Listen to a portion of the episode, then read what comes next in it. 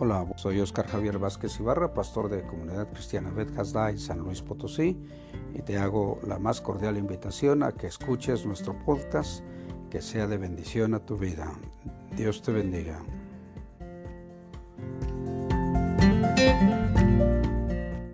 Hoy vamos a, continuar hablando acerca de algo que hemos estado eh, haciendo durante las últimas tres semanas, los últimos tres domingos, y es de lo que qué importante es que recordemos de dónde nos sacó el Señor y para qué. Eso es algo que nosotros tenemos que mantener en nuestra mente, en nuestro corazón. ¿Cuántos, ¿Cuántos de aquí saben qué es un propósito? ¿Alguien ha hecho un propósito? ¿Alguien de los que estamos aquí ha hecho algún propósito en alguna ocasión? Sí. ¿Cuántos han hecho propósitos de Año Nuevo? ¿Qué, cuáles son los propósitos de Año Nuevo?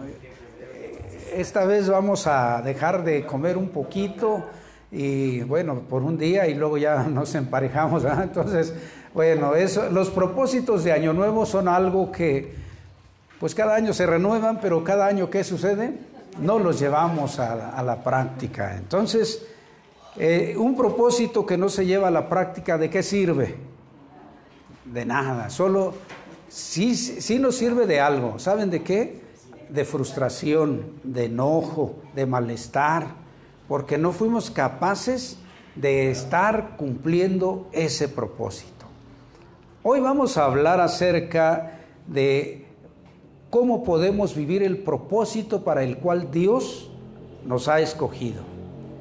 ¿De dónde nos sacó Dios? Eso es muy importante. Vamos a recordar eh, las cosas que Dios quiere que mantengamos en nuestra mente para vivirlas.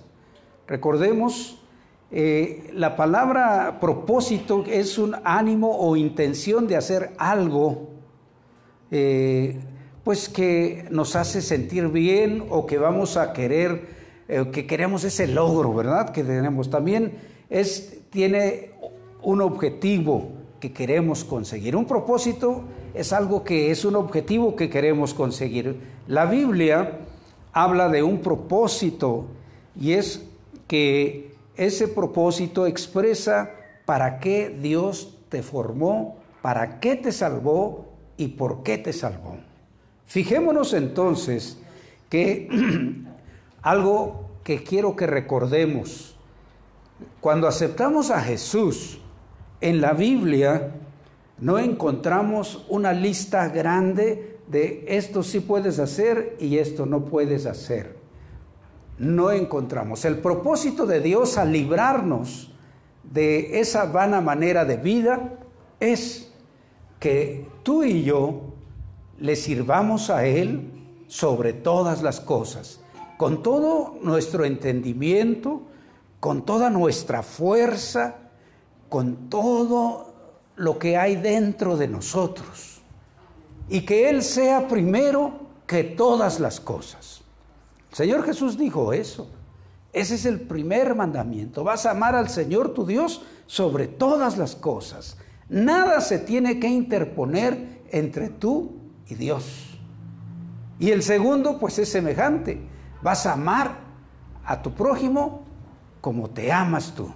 Y entonces vamos a darnos cuenta de cómo estamos leyendo un libro maravilloso que es el libro de Colosenses. Yo no sé si ustedes se han dado cuenta de las grandes maravillas que Dios nos habla ahí para nosotros. El, día viernes escuchaba yo unas palabras muy interesantes de quienes estuvimos en la, en la reunión de, para expresar nuestros eh, nuestras bendiciones que hemos obtenido hasta el momento de la lectura. Y hoy voy a usar el primer capítulo de Colosenses, los versículos, eh, pues de, que es del 9 al 14, pero primero quiero leer Efesios 2, 4, 6, que es el texto base para todo lo que hemos estado hablando. Fíjense lo que dice Efesios 2, 4 al 6. Pero la compasión de Dios es muy grande y Él nos amó con un inmenso amor. Estábamos muertos espiritualmente a causa de nuestras ofensas contra Dios, pero Él nos dio vida al unirnos con Cristo Jesús. Fíjense ustedes, fueron salvos solo por, por la gracia, gracias, perdón, a la generosidad de Dios. Él nos levantó de la muerte con Cristo y nos, nos sentó junto a Él en el cielo. Cuando aceptamos a Jesús eso pasa. Entonces, si tú tienes a Jesús en tu corazón, tú ya estás sentada o sentado en el cielo junto a Cristo. ¿Cuántos tienen a Jesús en su corazón? Bueno, entonces ya estamos sentados allá. Y esto que vamos a hablar el día de hoy tiene como objetivo el que tú y yo nos demos cuenta que si algo nos falta, tenemos la oportunidad de buscarlo en la gracia de Dios. ¿Por qué? Porque nos vamos a dar cuenta de cómo el apóstol Pablo ora por los hermanos de Colosas, de una ciudad que ya desapareció. No existe en este tiempo. Pero cuando el apóstol Pablo escribió esta carta en el año alrededor del año 60 de nuestra época, eh, podemos decir que hace cuántos años, 1900 años más o menos, 1960 años. Entonces, hace 1960 años existía esa ciudad y existían personas como ustedes y yo. Y quiero que veas lo que él escribe y por qué les escribe. ¿Cuál es el objetivo de escribirles esta carta? Vamos a leer entonces, Colosenses 1, 9 al 14.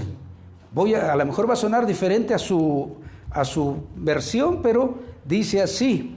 Por lo tanto, desde que supimos todo eso, no hemos dejado de orar por ustedes. Fíjense lo que hacía el apóstol Pablo, orar por los hermanos de Colosas. Pedimos a Dios que los llene de conocimiento para entender su voluntad y les dé toda clase de sabiduría y entendimiento espiritual, para que así vivan de una manera que dé honor al Señor y para que le agraden en todo, que puedan dar una buena cosecha de toda clase de buenas obras y que crezcan en el conocimiento de Dios, que les fortalezca el poder glorioso de Dios para que puedan resistir con toda paciencia. Con alegría darán gracias al Padre por considerarnos dignos de compartir la herencia que tiene preparada para todos los que pertenecen al pueblo de Dios y viven en luz. Fijémonos entonces, el apóstol Pablo le escribe a los hermanos de Colosas con varios objetivos. Él primero que nada le da gracias a Dios. Yo quiero que tú tienes la, quien tenga su Biblia o su ahí su aparatito electro, este, de tecnología, ahí un, un, que dicen un teléfono inteligente y si lo estás usando, fíjate lo que quiero que veas, cómo empieza esta carta, los versículos 1 y 2. Estimado pueblo santo de Dios, que es fiel a Jesucristo y que vive en la ciudad de Colosas. Un cordial saludo de Pablo, apóstol de Jesucristo, por la voluntad de Dios y de Timoteo, nuestro hermano en Cristo. Bueno, normal, esto dice esta traducción que yo tengo, pero normalmente tu traducción que lees 60 dice que es está dándole un saludo a los hermanos de Colosas. Si tú cambias la palabra Colosas y le pones Bethesda, ¿qué sucederá en tu vida?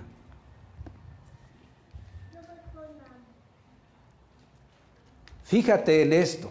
Si en lugar de poner la palabra colosas a los hermanos que viven en Colosas, le pones a los hermanos que asisten a Bethesda, entonces esto es para ti y para mí.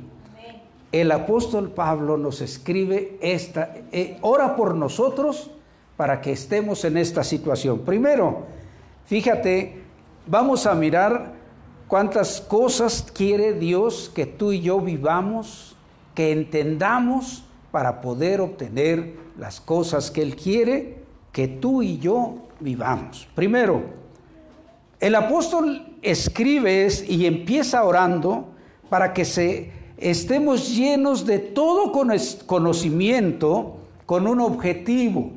Fíjate, no es suficiente tener el conocimiento de Dios.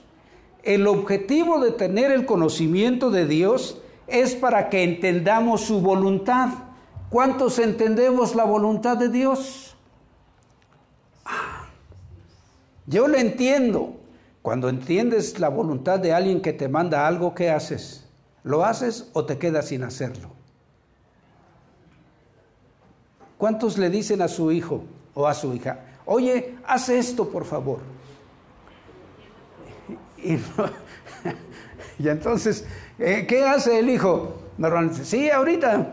Me acordé, me acordé de, un, de una situación de un, hace muchos años, en una familia había un niño de que cuatro, cuatro años más o menos, este, que le pedían que hiciera cosas y recuerdo que él estaba, estaba debajo de la, de, la, este, de la mesa de centro, allí en la sala. Recuerdo ese día que yo estaba en esa casa, le decían, oye, por favor, haz esto, oye, por favor, aquello. Y él no hacía nada. Total que ya como cuatro o cinco órdenes que le dieron, él estaba jugando debajo de la mesa y dice, todo quieren que haga yo, todo yo, todo yo, todo quieren que haga yo. Y, siguió jugando. ¿Cuántos de nosotros somos así con la voluntad de Dios? Sabemos todo lo que Dios quiere, pero... O a lo mejor ni siquiera la sabemos. Entonces, por eso el apóstol Pablo, fíjense, lo primero que ora es para que tengamos conocimiento para entender la voluntad de Dios y que Él nos dé toda clase de sabiduría y entendimiento espiritual. Miren, la Biblia habla de que hay hombre espiritual y hombre carnal o animal. Así dice el apóstol Pablo. Entonces, cuando alguien lee la Biblia sin tener el Espíritu de Dios dentro de él, dice, no entiendo nada. Pero cuando tú tienes a Jesús en tu corazón y cuando vas a leer la Biblia, le dices, Dios, abre mis ojos para que yo pueda ver las maravillas que tienes en tu ley, como el salmista dice, te va a resplandecer la palabra de Dios. Entonces el apóstol lo primero que hace es orar para que seamos llenos de conocimiento para entender la voluntad de Dios y nos dé toda clase de sabiduría y entendimiento espiritual. ¿Por qué? Porque hay un objetivo. ¿Cuál es el objetivo de que el Señor nos dé a entender su voluntad y toda clase de sabiduría espiritual? Vivir de una manera que dé honor al Señor. ¿Para qué? Le agrademos en todo. Fíjate, ¿para qué quiere que tú sepas la voluntad de Él? Para que vivas una vida que le da honor, que le da gloria a Él. ¿Cuántos vivimos esa vida? ¿Cuántos ya tenemos a Jesús? Entonces solo tenemos que dejar que Jesús se manifieste en nuestro diario vivir, porque eso es lo que Él quiere. ¿Cuántos de ¿Cuántas mujeres han tenido un bebé? Muchas, la mayoría de aquí, ¿cuánto tiempo ocultaron que podían, que estaban gestando un bebé? ¿Un año? ¿Dos años? ¿Tres años? ¿Cuatro años? ¿Cuánto tiempo? Unos cuantos meses. Hay quien a los tres meses, ay, ¿a poco estás embarazada?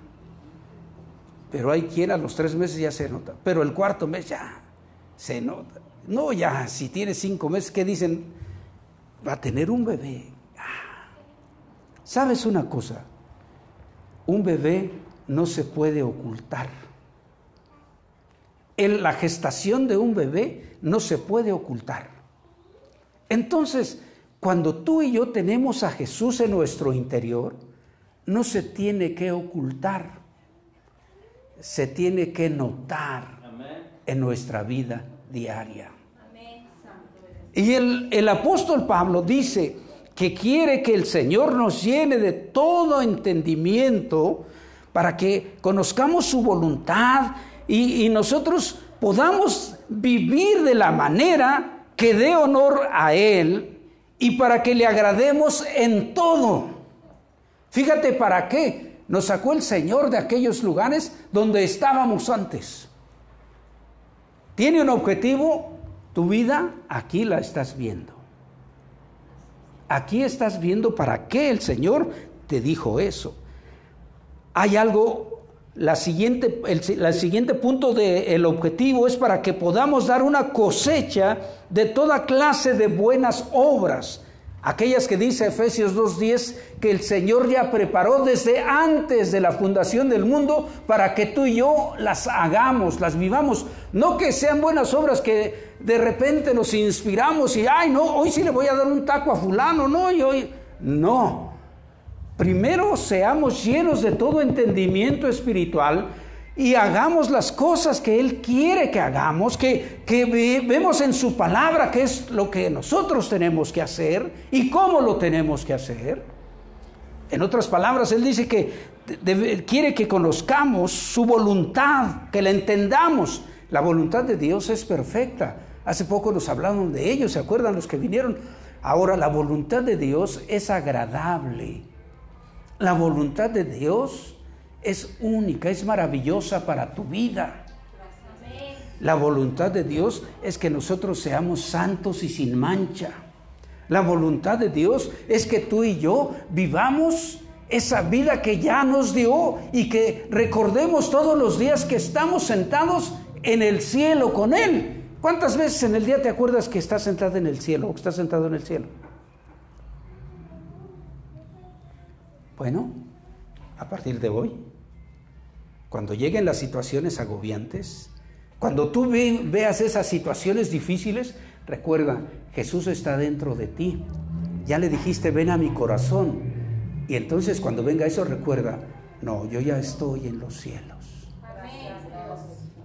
Cuando estén las situaciones que tú quieres hacer tu voluntad, recuerda, Dios te salvó para que vivas una vida que le dé honor y gloria a Él, que haga su voluntad, y la voluntad de Él es que nosotros le presentemos nuestro cuerpo en sacrificio vivo, santo, agradable, que es con lo que le agradamos a Él. Y que no nos conformemos a las acciones de este mundo, que no hagamos como toda la gente de este mundo hace, que hagamos como Él nos dice, que seamos santos y sin mancha. ¿Qué es ser santo? Simplemente que hemos sido separados para darle gloria a Él, para vivir conforme lo que Él quiere que vivamos. Esa es la segunda cosa, que demos una cosecha abundante. Fíjate, ¿cuántos de ustedes compran un árbol frutal para que no dé fruto? ¿Qué esperamos del árbol frutal? A mí me regalaron un, a nosotros nos regalaron un arbolito que tiene años el tremendo árbol y ya le hemos hecho infinidad de cosas. Y, ya, ahí van, ahí van, ahí van, y esto, así. Y de repente, es posible, el otro día llegamos a una conclusión, Marta y yo, que es posible que el fruto es así de grande todo lo que va a dar. Ah, porque hay mandarinas pequeñitas. ¿Cuántos conocen las mandarinas pequeñitas? Y yo estoy esperando que dé unas mandarinas así de grandes y, los frutitos son así. Lo malo es que nunca he podido probar un fruto de ¿saben por qué? Porque está en la calle. ¿Y qué pasa cuando un árbol frutal está en la calle? Siempre hay alguien que, que, lo, que se lo lleva. Y sabes, nosotros, fíjate, siempre tenemos un árbol frutal con el objetivo de tener qué? Fruto de él. ¿Sabes para qué te salvó el Señor? Para que tú des fruto en su camino. Que tú compartas lo que Dios está haciendo en tu vida con los que están en tu alrededor. Que tú les digas, hoy, hoy estoy vivo porque Dios me dio la oportunidad de vivir. Así como, así como llegas a tu trabajo, a tu escuela y te pasan lista y, o siempre tú checas ahí tu tarjeta o pones el dedo, no sé de qué forma, hay tantas maneras, o que firmas un, así como llegas de esa manera, decir, gracias le doy a Dios porque puedo mirar a todos ustedes y que creen, hoy Dios me dio esto en mi vida. ¿Qué, me, qué te dio? Pues me dejó vivir, ¿no? Entonces, que, si no estuvieras vida, ¿dónde estarías? Ahora, fíjate, Dios quiere que le, con ese objetivo, ya estamos viendo cuál es el objetivo de que Dios te haya sacado de las tinieblas a su luz admirable. Ya estamos viendo del por qué Dios te tiene en este lugar.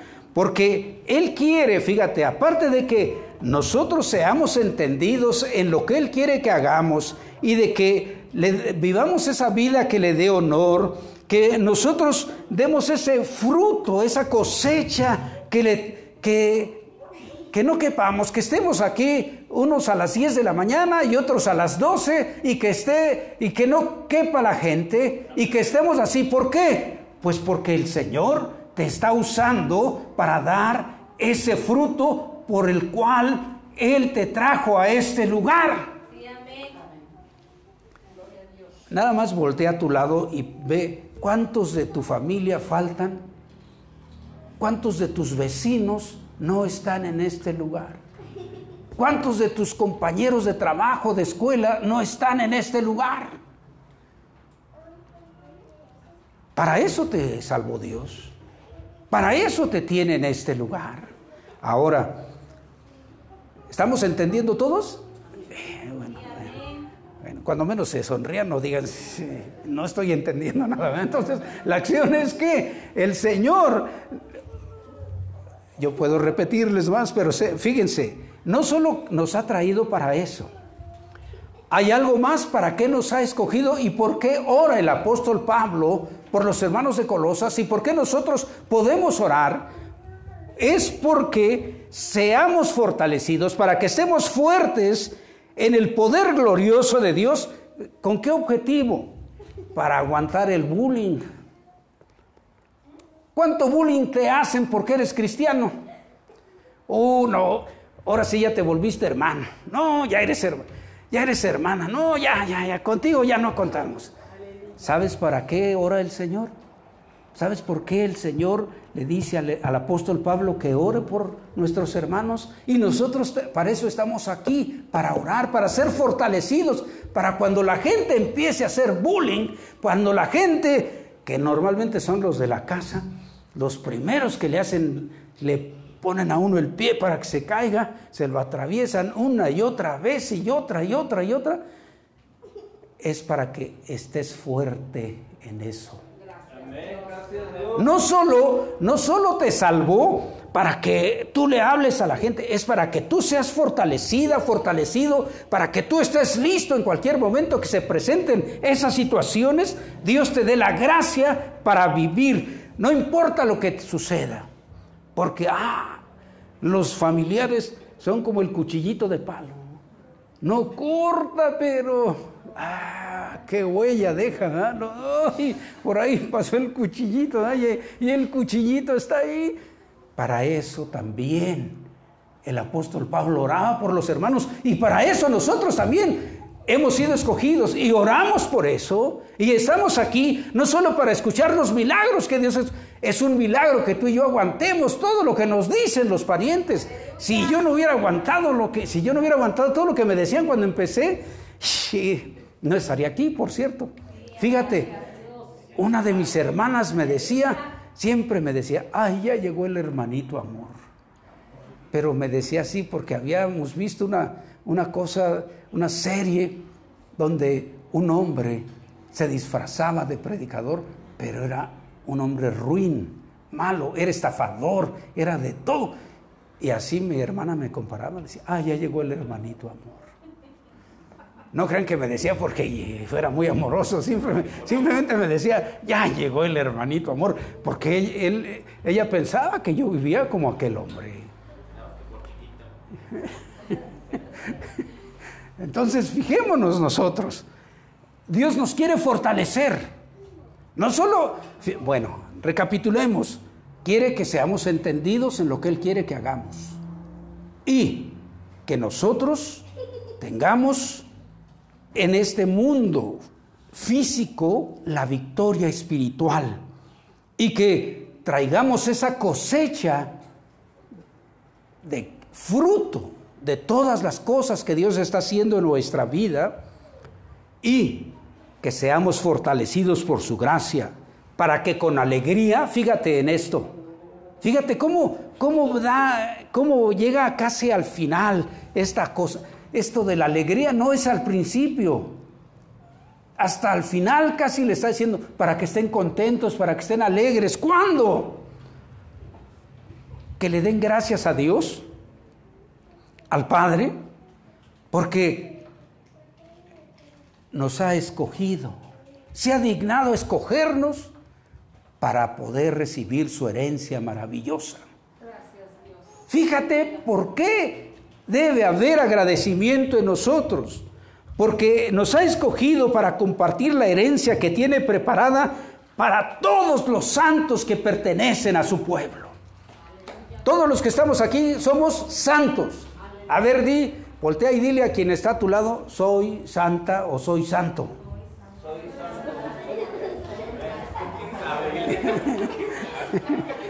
bueno, tú puedes voltear y decirle a todos, yo soy santo, ¿verdad? Todos. ¿Por qué? Porque la gente luego dice, ay, sí, ya te crees muy santito. No me creo. ¿Qué dijimos? ¿Somos qué?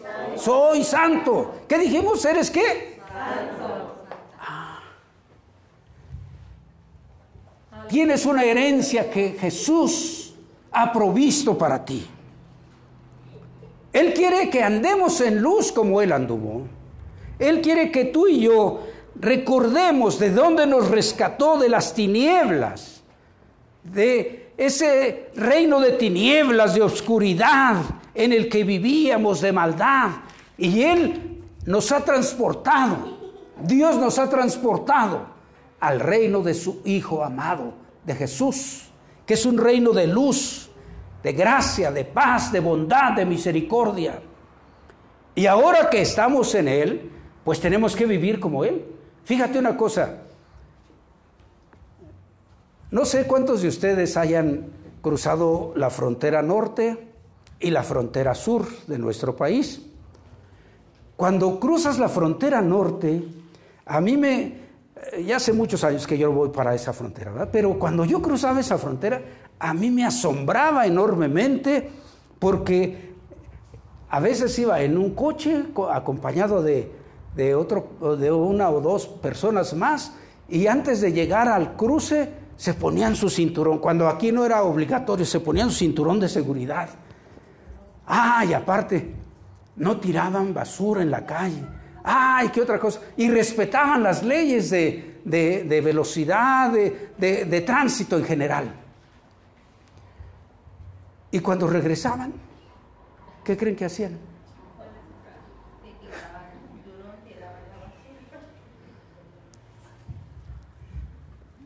No estaban acostumbrados a vivir en un país de orden. Y eso nos pasa a nosotros en muchas ocasiones como hijos de Dios. No estamos acostumbrados a vivir la santidad a la cual el Señor nos ha llamado. Seguimos, seguimos usando las chanclas viejas que antes usábamos. Seguimos usando los pantalones sucios que antes usando las camisas, los vestidos. Se nos olvida que el Señor ya nos dio vestiduras blancas, santas, sin mancha. Así es el reino del Señor. ¿Cuántos están en el reino de luz? Amén. ¿Cuántos estamos en el reino de luz? Amén. Ah, entonces nos conviene andar en la luz. Porque si andamos en luz, como Jesús anda en la luz, Él nos limpia de todo pecado, dice el apóstol Juan. Nos limpia. ¿Quieres estar limpio todos los días de pecado, de maldad? Vamos a pedirle perdón a Dios. Y vamos a decirle, límpiame, yo quiero andar en esa luz maravillosa. Yo quiero, yo quiero vivir estas cosas únicas que tú me ofreces.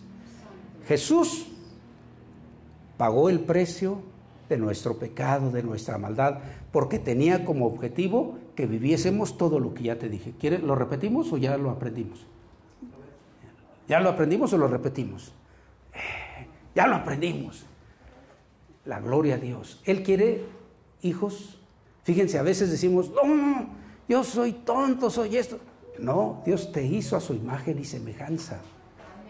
¿Y tú crees que Dios es tonto? No. Dios te hizo sabio, te hizo sabia. Ahora Él quiere que aprendas todo lo que tiene para ti.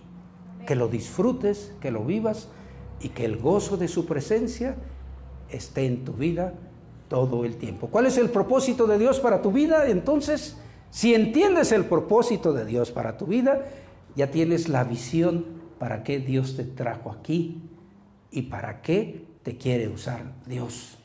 Si todavía no lo agarramos, si todavía no, hay que decirle, Dios, abre mis ojos, quiero mirar lo que tú tienes para mí. Amén. ¿Cuántos están aquí conmigo todavía? Todos estamos, gloria a Dios. Entonces, fíjense, hoy podemos darnos cuenta de que Dios tiene un propósito para nosotros. ¿Se acuerdan que hablamos de la semana pasada de alguien que entendió su propósito y lo vivió con pasión? Él es que tanta pasión tenía y tanto comprendía su propósito que él escribió esto. Entonces, él escribió esto. Nosotros vamos a vivir la parte que nos corresponde ahora que entendemos para qué el Señor nos sacó de las tinieblas a la luz. ¿Por qué nos hizo nacer de nuevo? Y recuerda, no seamos como ese arbolito que el fin de año del año pasado lo dejé así. Dije, a ver si se le quita todo. Porque se llena de plaga el tremendo de vez en cuando. No, ya le he puesto. Ahora, ahí lleva sus renuevos. Y estoy cuidándole de que dé. Y todo el tiempo, ¿sabes? El Señor tiene un cuidado superior para ti. El Señor cada día está atento a lo que tú requieres. Solo es que tú le digas, aquí estoy, quiero vivir para lo que tú me escogiste. Ponte sobre tus pies. La gloria te damos, amado Señor, porque tú le das propósito a mi vida. Y Él quiere que tú des el fruto. Él quiere que tú le des la gloria. Quiero invitarte a que en este día tú cierres tus ojos y le digas, Dios, yo quiero vivir eso. El que quiera vivirlo.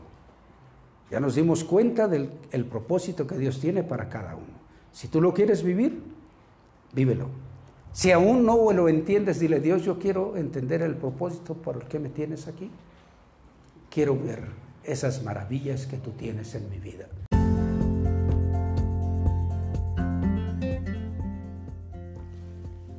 Agradecemos a Dios tu atención por escuchar este podcast. Esperamos que haya sido de bendición y que siga siendo de bendición a tu vida.